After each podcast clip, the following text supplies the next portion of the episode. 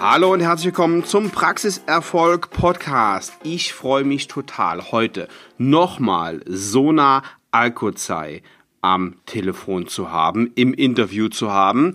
Ich habe ja schon in einer vergangenen Episode mit ihr gesprochen. Da ging es um ein ganz interessantes Thema, nämlich Quereinsteiger in der Zahnarztpraxis und habe Ihnen damals versprochen, dass sie noch viele weitere interessante Themen auf Lager hat sozusagen. Und heute reden wir über eines dieser Themen, nämlich über die Diabetes-Sprechstunde. Frau Alkusei, erstmal vielen Dank, dass Sie Zeit haben. Schön, dass Sie da sind. Worum geht's da? Vielen Dank, Herr Waller, dass ich äh, ja hier sein darf. Danke für Ihr Interesse ja, es geht bei der Diabetes-Sprechstunde darum, es ist ein Herzensprojekt von mir, mit dem ich mich seit ja, fast nun sieben Jahren beschäftige. Wow. Mein Ziel ist, dass die Zahnarztpraxis eine sogenannte Diabetes-Parodontitis-Sprechstunde anbietet und somit zum Überweiserpraxis für Internisten, für Hausärzte und ganz besonders für Diabetespatienten wird hört sich im ersten Augenblick erstmal super an. Ähm, funktioniert das auch in der Praxis? Ja. Ähm, Thema Diabetes, Parodontitis ist uns bekannt, dass diese beiden Volkskrankheiten sich gegenseitig beeinflussen können. Das Risiko ähm, ist erhöht bis elffach. Ja, bis elffach ist das Risiko erhöht. Das heißt, ich habe ähm, meine Paro-Behandlung durch. Mein Patient ist ähm, in einer sehr guten Compliance und trotzdem habe ich immer wieder mit restaktiven Taschen zu tun. Woran ja. liegt das? Es liegt wohl möglich daran, dass der Patient Diabetiker ist, noch gar nichts von seinem Diabetes weiß. Die Dunkelziffer an Diabetikern ist extrem hoch. Okay. Der weiß es und ist halt nicht gut eingestellt. Und darüber gibt es eben diese Wechselwirkung, dass beide Krankheitsbilder sich gegenseitig beeinflussen können. Und wir sind in der Lage, durch die parodontologische Stabilität die HbA1c-Werte der ja, Diabetespatienten um anderthalb Prozent zu verbessern. Was heißt das konkret, äh, um, genau, um das ein bisschen greifbar zu machen? Wahrscheinlich, was heißt das für den ja, Patienten? Ja, genau. Anderthalb Prozent Verbesserung des HbA1c-Wertes heißt für den Herrn Meyer, der würde jeden Tag acht Kilometer joggen und das über drei Monate, damit er seinen Wert um anderthalb Prozent verbessert.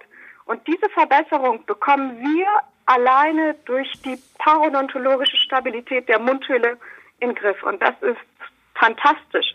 Viele Patienten wow. kommen zum größten Teil von ihren Medikamenten runter, von ihren Insulineinheiten runter. Wahnsinn. Ähm, es ist höchste Zeit, dass wir uns um, ja, um diese besonderen Patientengruppen in der Praxis kümmern.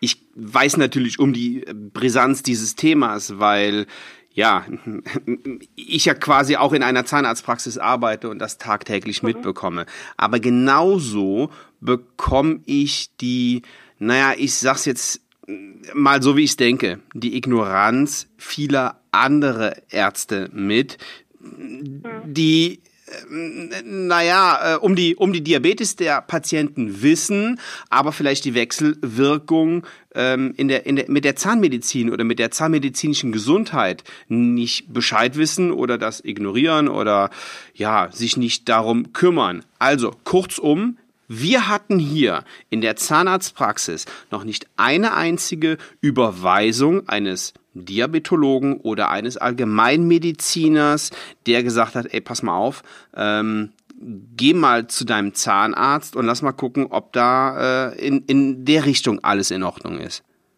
Mhm, richtig. Ich finde, der Erfolg beginnt erst bei mir. Das heißt, ich muss den ersten Schritt machen. Ich muss auf die Allgemeinmediziner zugehen. Ich muss auf die Diabetologen zugehen um die auch für das Thema zu öffnen, zu sensibilisieren. Mhm. Und ähm, ja, viele Fälle habe ich auch direkt aus meiner Behandlung als DH, wo ich feststelle, das Zahnfleisch gefällt mir so, wie es ist, nicht, obwohl der Patient wunderbar mitarbeitet, im regelmäßigen UPT ist. Woran könnte das denn noch liegen? Ja. Ich dem Patienten Hinweis gebe, geh bitte zu deinem Hausarzt oder zu deinem Diabetologen, lass bitte deine Zuckerwerte untersuchen. Und da kommt der Patient wieder und sagt, wow, also woher wussten Sie das? An welcher Veränderung haben Sie das bei mir gesehen, dass bei mir tatsächlich Diabetes vorlag und ich vorher davon nichts wusste. Mhm. Und ähm, ja, diese Erfahrung habe ich gemacht und so funktioniert im besten Falle, dass wir aus der Zahnarztpraxis anfangen, das Thema ja ähm, für das Thema publik zu machen und eben die andere Seite dafür zu sensibilisieren. Okay, jetzt und ja, auch ich habe immer wieder Fälle von Hausärzten, von Diabetologen, von Fachärzten, die für das Thema nicht offen sind und ähm, am Anfang nicht offen sind. Und äh, sobald wir dann eben auch so über die Verbesserungsmöglichkeiten für den Patienten sprechen, ja. sieht es dann auch gleich ganz anders aus. Mhm. Ja, super. Also das ist, das ist echt richtig cool. Wenn Sie jetzt in eine Praxis kommen und sagen, okay, wir machen jetzt hier so eine, ähm, wir, wir führen jetzt hier in dieser Praxis die, die Diabetes-Sprechstunde ein. Wie funktioniert das? Was, was machen Sie da? Genau, ich bin bundesweit unterwegs als Dozentin und führe die Diabetes-Sprechstunde in den Zahnarztpraxen ein in Form der Inhouse-Schulung. Ähm, das heißt, die Schulung findet dann eben direkt auch in der Praxis statt, ganz individuell abgestimmt, auch das Konzept auf die, ähm, auf, auf, auf die Praxis. Und ähm, ja, wie läuft das ab? Angenommen, ich bin an einem Samstag dort. Wir werden vorab erstmal einen theoretischen Part haben, so dass wir wirklich einmal die Basics für alle aufrechthalten und dann geht es um die Konzepterstellung und die Konzeptumsetzung. Wie gehe ich mit einem Diabetespatienten um?